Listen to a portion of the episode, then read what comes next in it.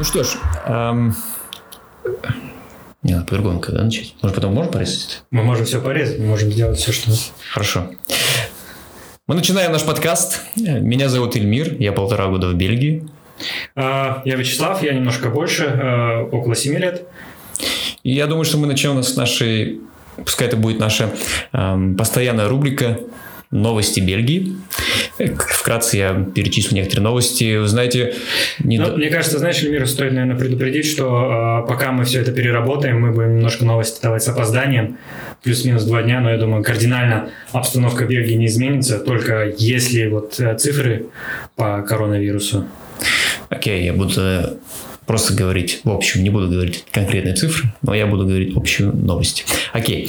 И если говорить про новости, то в Бельгии опять а, рост случаев коронавируса. Об этом все говорят и все переживают, потому что совсем недавно отменили локдаун в Антверпене, и вот сейчас опять случаи растут. Посмотрим, что будет. А в это время Бельгия сама все больше и больше территорий включает в красную зону, имеется в виду соседних стран, и не только соседних, и поэтому э, ограничения в поездках для бельгийцев все возрастают и возрастают. То есть по Бельгии еще можно ездить, а вне Бельгии э, стран все меньше, куда можно поехать. Тут такая интересная новость про принцессу Елизавету. Знаете, что в Бельгии же у нас э, монархия. Вот. И принцесса Елизавета приняла участие или начала военную подготовку. То есть это, я так понимаю, что у них обязательно, да, Вячеслав? Нет, это добровольное. Хотя, может, это же монархическая семья, они же должны, типа, быть главнокомандующим. А. Ну, я не знаю, у нас, по крайней мере, э, наш президент должен быть главнокомандующим, как и ваш. Да, да, кстати, да. Может, король тоже, и его дети должны быть готовы к возглавлению войска на случай, если Бельгия все-таки вступит на тропу войны. Да. Еще одна новость интересная, то, что власти Бельгии предупреждают студентов, которые учатся здесь, в Бельгии, чтобы они ограничили поездки домой, то есть страны, откуда они прилетели. Потому что недавно был случай, что э, группа молодых людей поехала в Португалию на выходные и вернулась все с коронавирусом. Представляешь? Ну, кстати, они вовремя спохватились, потому что сейчас-то как раз-таки все возвращаются, и никто никуда уезжать вроде бы и не собирается до ближайших каникул.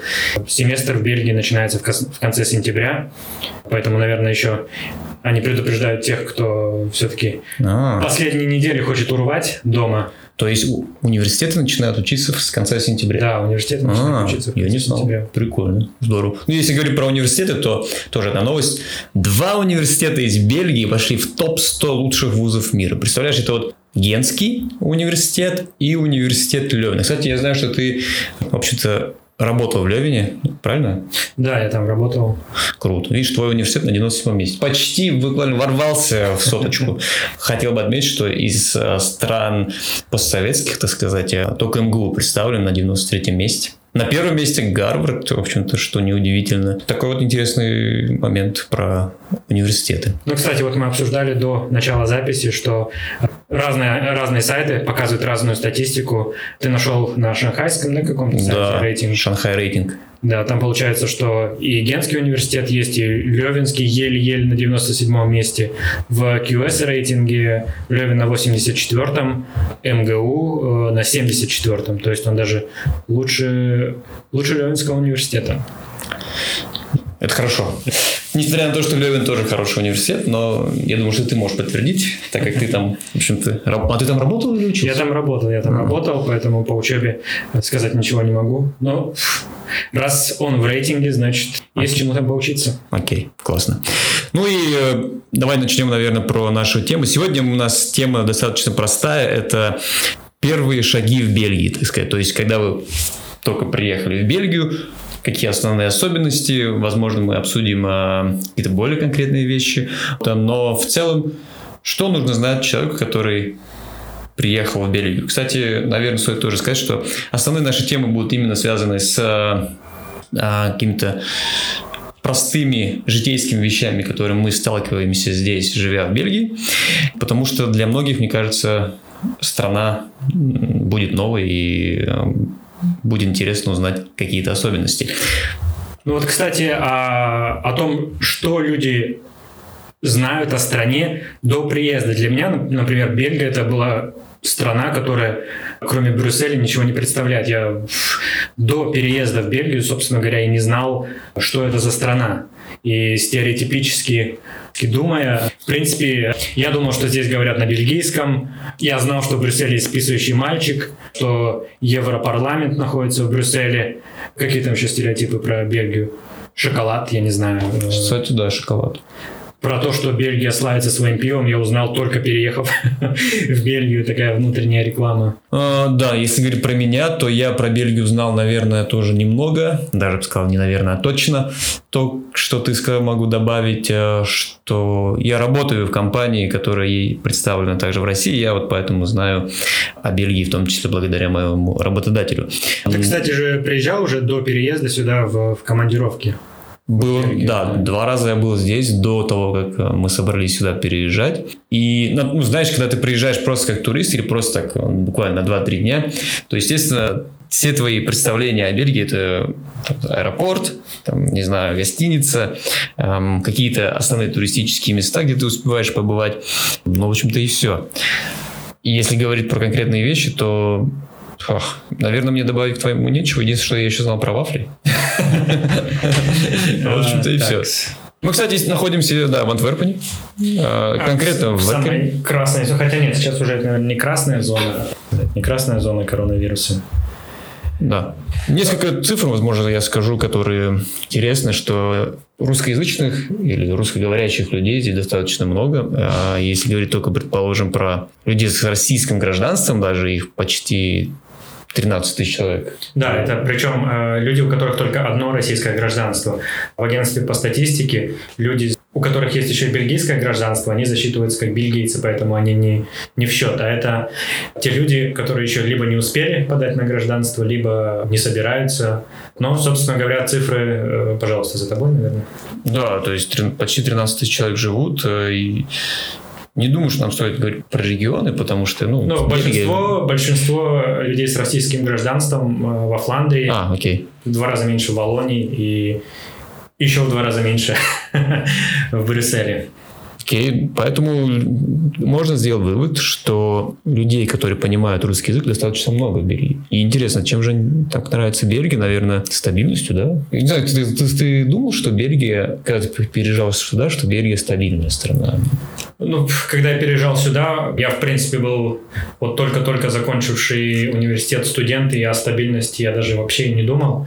Хотя европейские страны славятся своей социальной стабильностью, стабильной жизнью, но, мне кажется, пожив здесь вот уже 7 лет, э, ты чувствуешь эту стабильность. Mm. Ты здесь не будешь э, супер богатым, ты не будешь здесь супер бедным, ты будешь стабильно получать доход, если ты работаешь, ты будешь просто уверен в завтрашнем дне. Окей, okay, окей. Okay. Да, соответственно, при, когда мы сюда едем, мы знаем немного. Ну и, может быть, начнем тогда... Хорошо, я уже затронул тему аэропортов. Какие аэропорты есть в Бельгии? Ну, здесь э, очень странная система аэропортов, хотя во многих странах она практикуется. Аэропорт называется, например, Брюссель, а он находится в нескольких десятках километров от Брюсселя. Главный бельгийский аэропорт это все-таки Завентом. Он находится в городе Завентом. Но так как Бельгия это страна маленькая, то здесь даже очень трудно распознать границы городов. И аэропорт Завентом, он находится на границе Брюсселя и одноименного города Завентом. Mm. Вот, это всего лишь 11 километров от Брюсселя, поэтому э, люди, которые собираются приехать в Брюссель, они чаще всего прилетают в Завентом, и, в принципе, на поезде минут за 15-20 можно оказаться на одном из трех вокзалов Брюсселя. Слушай, до короны я знаю, что, предположим, если взять Москву, то с Москвы как минимум три раза в день прилетал Аэрофлот, Brussels Airlines летали, они не каждый день, но раза три в неделю летали.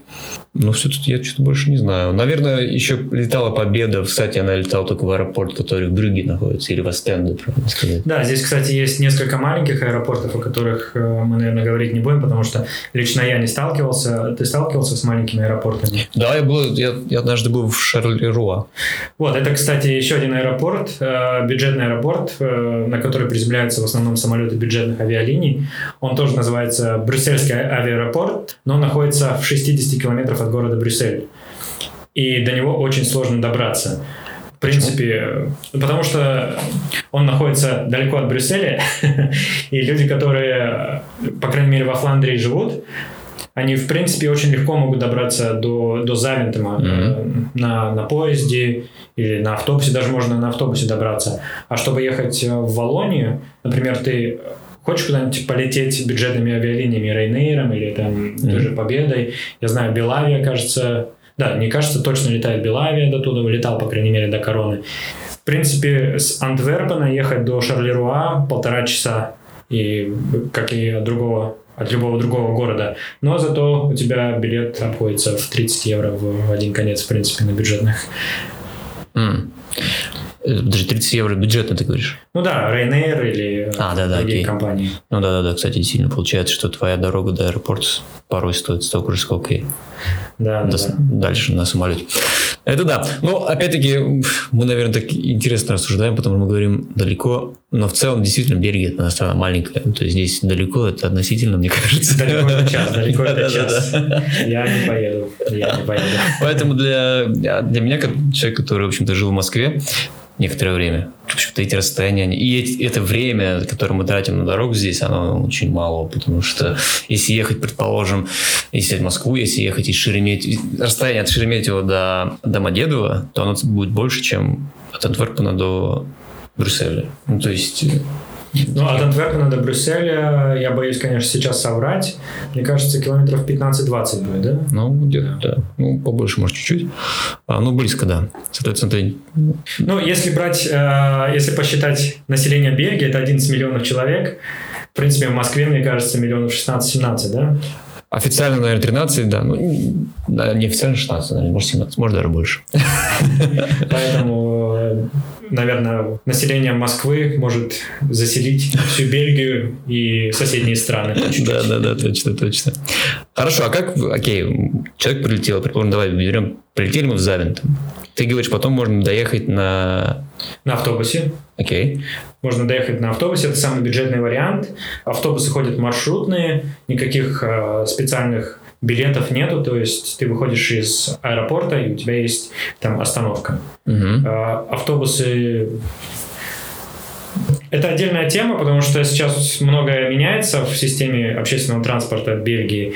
Билеты э, во время коронавируса, например, э, с водителем никаких ты не можешь говорить с водителем, не можешь э, передавать ему деньги. То есть билет ты должен либо платить э, заранее, либо покупать заранее, либо... Да, в принципе, это только единственная опция купить билет заранее. Но если ты, например, прилетаешь с какой-нибудь э, страны и ты хочешь поехать на автобусе, то, мне кажется, нужно подумать о том, как ты будешь возвращаться с аэропорта заранее. Mm-hmm. Если только в аэропорту есть какие-нибудь кассы, я не уверен, э, если там кассы, но билеты точно в автобусе взять нельзя. Я помню, когда я прилетел, я там была в аэропорту Кас, но я поехал на, на поезде. Там было удобно. Ты прилетел в Завентом, спустился на минус, по-моему, первый этаж или минус второй. Там, соответственно, это станция. Это станция для поездов, можно сказать, для, электри... для электричек по местному. Ну, или по-нашему можно так называть.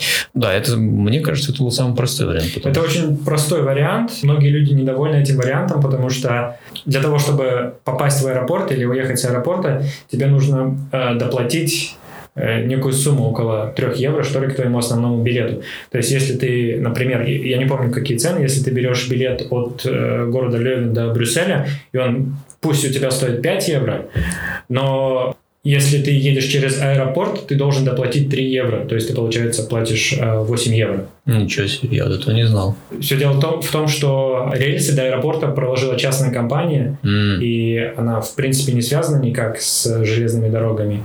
И поэтому они дополнительно э, просят заплатить за пользование их э, коммуникациями. Да, окей. Кстати, наверное, надо отметить то, что, а, как и во всех странах, наверное, в Бельгии железные дороги – это единая система, потому что автобус – это не единая система, потому что автобусы, если ты берешь Тут в Бельгии это два основных региона, это Фландрия и Волония.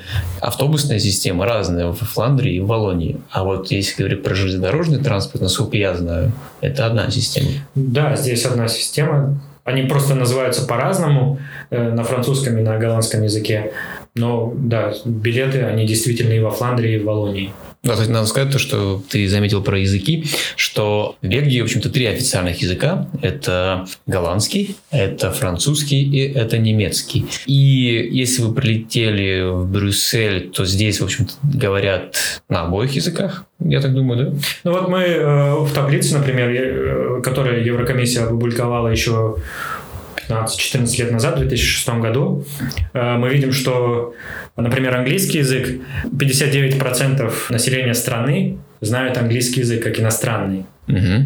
Вот. Mm. И мне кажется, если э, есть большой шанс, э, больше 50% если ты заговоришь с человеком на голландском, он тебе, э, на английском, он тебе ответит на английском. Поэтому знание английского языка, оно, в принципе, может выручить в самой трудной ситуации. Да, но при этом, если говорить про надписи различные, то а, во Фландрии это будет на голландском языке, в Валонии это будет все на французском языке, правильно? Да, совершенно правильно. И в немецкоязычной части Валонии будет на немецком языке. Да, но это совсем маленький регион, там буквально чуть-чуть. Да. Но тем не менее, да, Но и э, в Брюсселе, кстати, двуязычные надписи. Везде два, а, два языка. Два языка. Название улиц, название знаков. И это не английский, это нидерландский и французский. Нидерландский и французский. Это да. В этой связи, да, надо быть очень осторожным, потому что даже, предположим, название городов, я знаю, на голландском, на французском языке звучат по-разному. То есть, вот, предположим, есть город Монс, в голландской части Бельгии его называют Брехен, правильно? Я не знаю насчет Ну, это такая штука есть. И когда читаешь надписи, можно порой запутаться. Но на это надо обращать внимание. Действительно, мне кажется, проще начать говорить по-английски с людьми, да, чем... Э, единственное, что надписи, надписи вот тут, конечно, уже ничего не поделаешь, придется... Ну да, ну надписи, мне кажется, их... Если ты собираешься куда-то идти, тебе нужна какая-нибудь улица, то, в принципе, название улицы, что она тебе на английском будет, что она тебе на нидерландском будет – тут без разницы. А объявление, да, с объявлениями можно попасть mm. в просак. Да-да-да. Ну, соответственно, единственная, наверное, рекомендация здесь это спрашивать людей. На самом деле, Бельгии достаточно отзывчивы, на мой взгляд, как я заметил, могу ошибаться. Но, да, если ты спросишь, что куда пройти и так далее, тебе постараются обязательно помочь. И да, и на английском языке, кстати, да. На русском тут тоже можно найти, но очень редко. Ну, в Антверпене, кстати, большая, мне кажется, группа людей, большое сообщество людей, которые говорят на русском языке. По крайней мере, намного больше, чем в Левине, мне так показалось. Поэтому э, есть большой шанс встретить также и русскоговорящего да, это было, кстати, такая для меня тоже открытие, соответственно, в Антверпене. А, действительно много людей говорят на русском языке, просто было так иногда приятно просто услышать русскую речь. Окей, мы, соответственно, прилетели, мы нашли, как добраться до места. Что еще? А где купить билеты? А, да, кстати, ну вот, да, где купить билеты, это, да, давай. Подумаем. Ну вот на поезд, например, купить билеты намного легче, чем на автобус, потому что ты можешь купить билеты онлайн, заплатить карточкой Visa или MasterCard или любой другой карточкой. Тебе придет э, онлайн билет на почту, и ты его с телефона можешь показать. Mm. Ты можешь купить билет на кассе. Я знаю, что в аэропорту есть кассы. Там без проблем купить. Или, или в автомате, если не хочется разговаривать, если у человека интроверт. Кстати, да, автоматы есть, и они там, языки там можно выбирать, там на английском тоже можно выбрать. Русского то нету, насколько я помню, в смысле в автомате. Ну, единственная проблема в автомате, что там очень много видов билетов. Точно. Согласен, нужно знать. Да, и еще один косяк, что тебе нужно знать станцию назначения. Правильно же? Ну да, в принципе, мне кажется, города иногда достаточно. А, окей. Угу. Поэтому, если ты знаешь, куда тебе нужно ехать, можно небольшими усилиями купить билет в автомате. Кстати, самый распространенный вид билетов, которые люди покупают, прилетая в аэропорт, это все-таки single ticket. Разовый билет. Да, разовый билет. Это самый такой ходовой билет, который люди покупают чаще. Ну, кстати, всего. я помню, что когда я прилетел, для меня было интересно, что там есть первый и второй класс.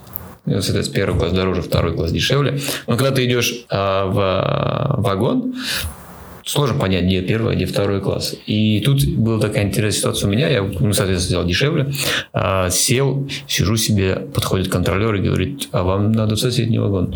Хотя при этом этот вагон абсолютно пустой, никого нет, я, никому, я никому не мешаю, но пришлось, да, пришлось перейти в соседний вагон. Ну, очень легко понять, на самом деле, в а, каком да? классе ты сидишь. Во-первых, когда ты видишь, что приезжает поезд, на поезде большими цифрами 1 и 2 написано. А, так это и есть класс. Я думаю, что за цифра 1 да. и 2? Я, если честно, не знал. А, я думал, просто это какой-то номер.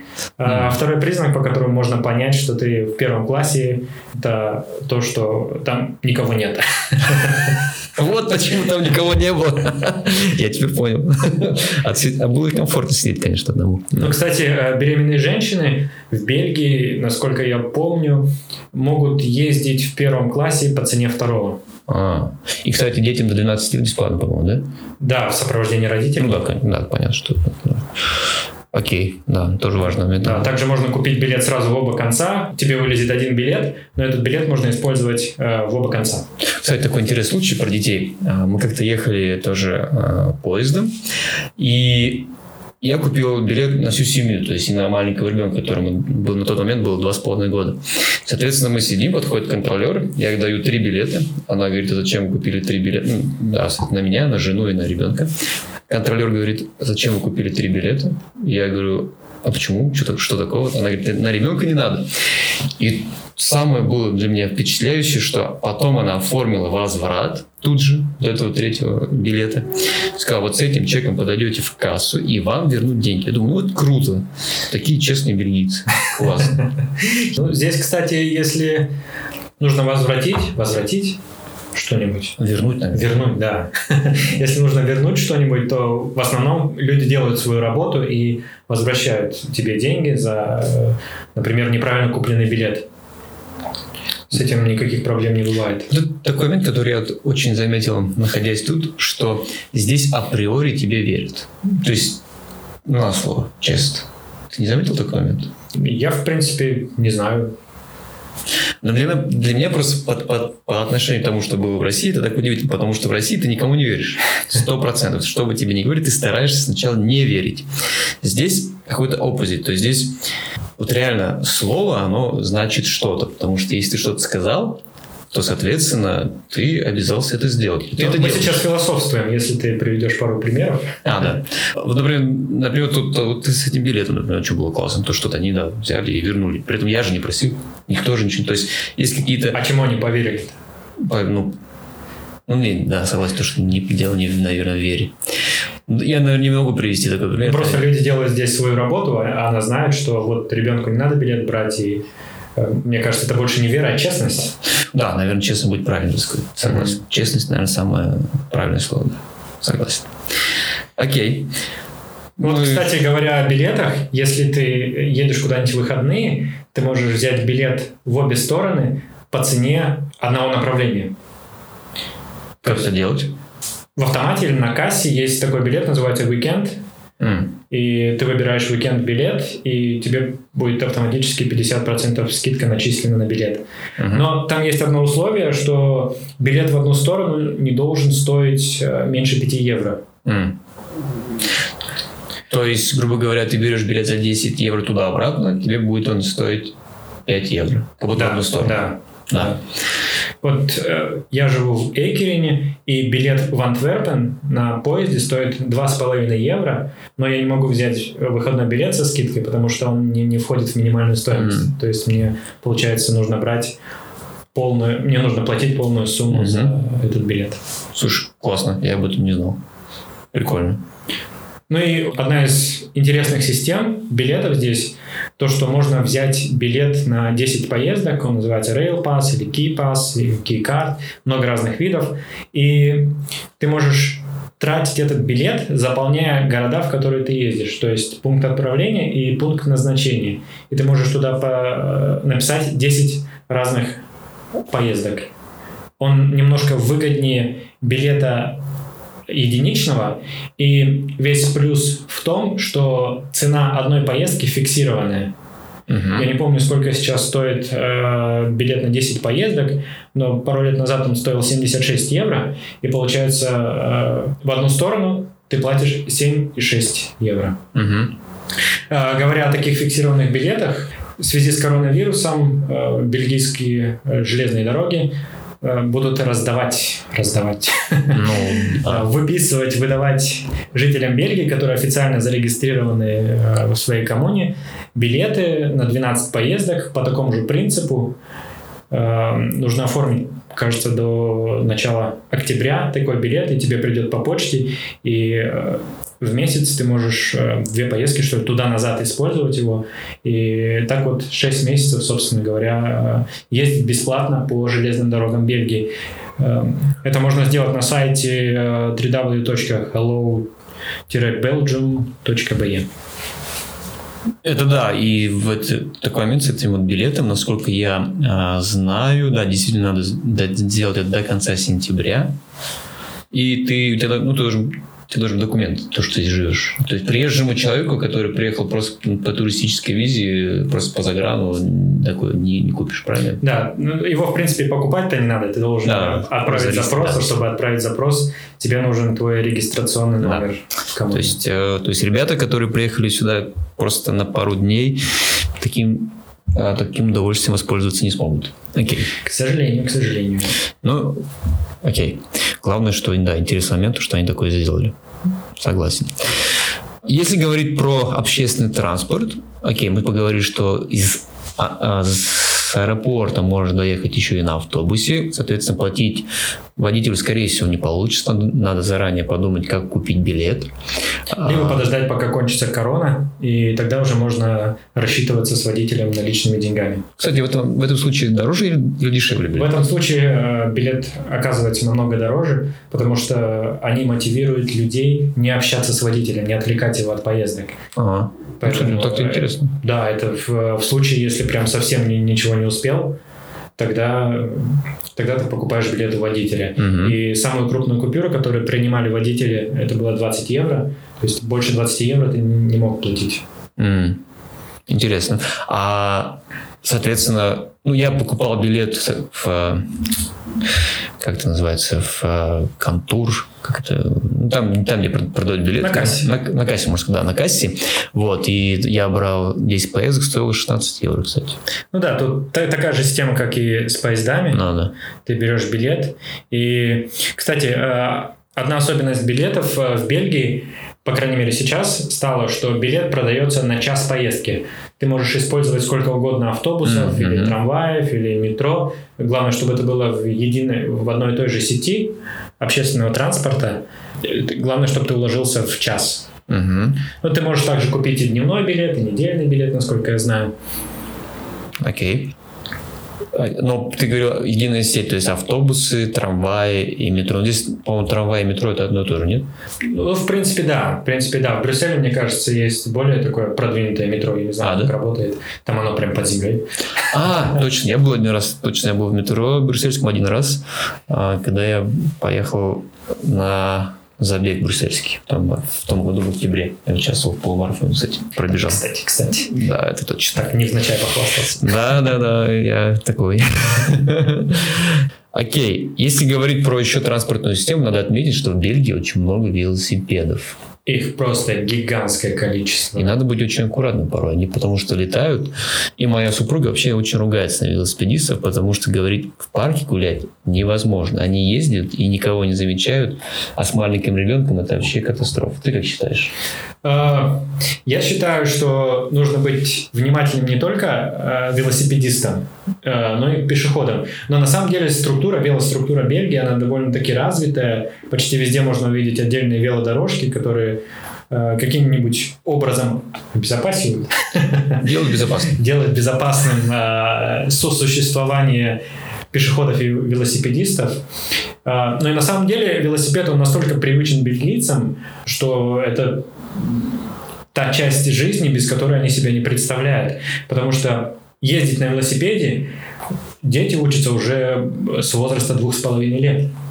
То есть моему пора уже учиться. Mm. Некоторые школы вводят специальные уроки, велосипедные дни, когда дети приходят на велосипедах. Они, конечно, сначала начинают на велосипеде, на беговелах, mm-hmm. на велобегах. Ага. вот. И по мере взросления у велосипедов появляются педали. И по мере взросления площадка, на которой они тренируются, расширяется, и школьники даже сдают экзамены, проезжая по городу определенные маршруты. Если быть внимательным и смотреть э, по сторонам в городе, то можно увидеть специальные знаки, на которых написано «велосипедный экзамен». Mm. Это специальный маршрут, по которому э, школьники или люди, которые только научились ездить на велосипеде, могут прочувствовать всю э, реальность ситуации, как нужно ездить на велосипеде, чего ожидать. Там будут оживленные улицы, перекрестки, пешеходные улицы. Вот если проехать по этому маршруту и никого не задеть и не упасть, то можно считать, что ты умеешь кататься на велосипеде. Ничего себе. Я не катался на велосипеде. У меня не было велосипеда до, до приезда сюда. Но здесь, соответственно, да, я приобрел велосипед, у меня есть сейчас. И, кстати, я обратил внимание, что велосипедисты здесь это главные участники движения. То есть, если едет велосипедист, то ты, короче, обязательно должен пропустить. Ну, если, опять-таки, не светофор. Вот. И, в общем, надо быть очень аккуратным с велосипедистами. Я так обратил внимание. Потому что они, у них, велосипедисты, все очень интересно. У них есть места, где для них есть выделенная полоса, а там, где нет выделенной полосы, они просто едут по автомобильной дороге, как нормальные участники движения. В общем-то, логично. Но нужно быть очень внимательным, потому что это велосипедная дорожка переходит в нормальную дорогу достаточно неожиданно, на мой взгляд. Ну да, кстати, тем более с появлением а, быстрых велосипедов, которые сейчас заполняют улицы Бельгии, которым разрешено ездить до 45 км в час. Ого, да, такие велосипеды с э, номерным знаком сзади. Эти велосипеды, в принципе, ездят так же быстро, как и машины, и они очень маневренные, неожиданные, поэтому с этими велосипедами нужно быть особенно внимательными. Да, согласен. Ну и рекомендованная скорость э, езды на велосипеде по велосипедным дорожкам все-таки 25 км в час. Но там можно встретить и э, скутеры, и... Кстати, да, я обратил внимание, что а, много скутеров ездят по велосипедным дорожкам. Это нормально? Э, это по правилам дорожного движения. А, да? да? А почему? А почему некоторые ездят по велосипедным дорожкам, а некоторые ездят по нормальной дороге? Это все правила дорожного движения, Эльмир. Я думаю, если, а, если мы продолжим записывать такие подкасты, можем пару выпусков э, посвятить правилам дорожного Давай, движения, хорошо. самым неожиданным таким правилам для людей, которые только приехали. Мы не будем говорить о приоритете справа, ага. о красном, зеленом цвете светофора, а о самых неожиданных вещах, например, о велосипедистах и скутеристах, и самокатистах. Договорились. На мой взгляд, еще одна важная тема, когда ты только приехал в Бельгию, это магазины. Здесь, наверное, надо это отметить, то, что магазины имеют достаточно четкий график работы. Что я имею в виду четкий? Он короткий. то есть 8 часов обычно все уже закрыто. Это продуктовые магазины, которые открыты дольше обычных магазинов. Да, 8 часов закрываются продуктовые магазины, и найти, как у нас, магазин 24 часа, это практически сложно. Практически нереально, хотел сказать, но сложно. Можно найти. А если говорить про супермаркеты, то они точно все закрываются в 8, ночью работают работают только маленькие магазинчики, так называемые ночные магазины. В которых можно купить только самое необходимое, например, пиво. Да, кстати. Это хорошо. Ну, там дороже, кстати. Там дороже, но, как говорится, если да. надо, то... И еще один, еще один момент, то что в воскресенье тоже не работают магазины. А, не все, не все, не все. Есть такие магазины, например, Carrefour Express точно, или точно. Adede Да. Вот они работают, и некоторые карифуры, они урезают свой график работы в течение недели, чтобы эти часы использовать на часы воскресные. Mm. И типичное время работы магазина в воскресенье это с 8 до часу. То есть после обеда ты точно не закупишь продукты. Это точно надо обратить внимание. Если да, следите за временем, потому что можете остаться без ужина и без еды. А, окей. Ну и платить в магазинах можно любыми традиционными способами, включая наличные, э, карточки всевозможные, мастер-карты, визы. Внутренняя бельгийская система карточек – это карточки маэстро, Uh-huh. Это дебетовые, дебетовые карточки с э, лого, на котором написано Банконтакт. То есть это карточка Маэстро и Банконтакт. Банконтакт – это бельгийская система платежей, которая настраивается поверх карточки в принципе. И э, она не действует нигде, кроме Бельгии. То есть, когда ты выезжаешь за Бельгию, у тебя карточка становится карточкой маэстро. А, окей. Точно. У меня, у меня, у меня точно, у меня банк ВКонтакте маэстро, я помню, на карточке написано.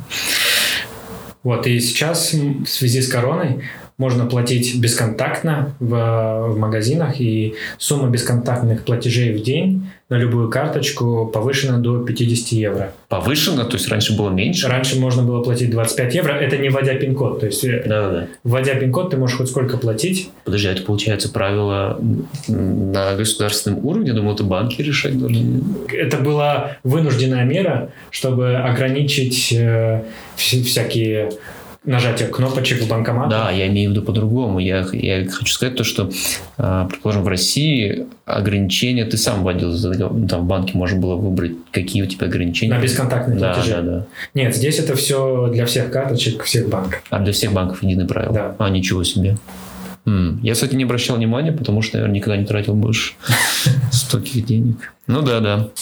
Интересно. Отлично. Ну, я думаю, что мы можем, наверное, ну, все, завершать. Да, потому что иначе мы уже уходим совсем на замучаем сейчас наших слушателей.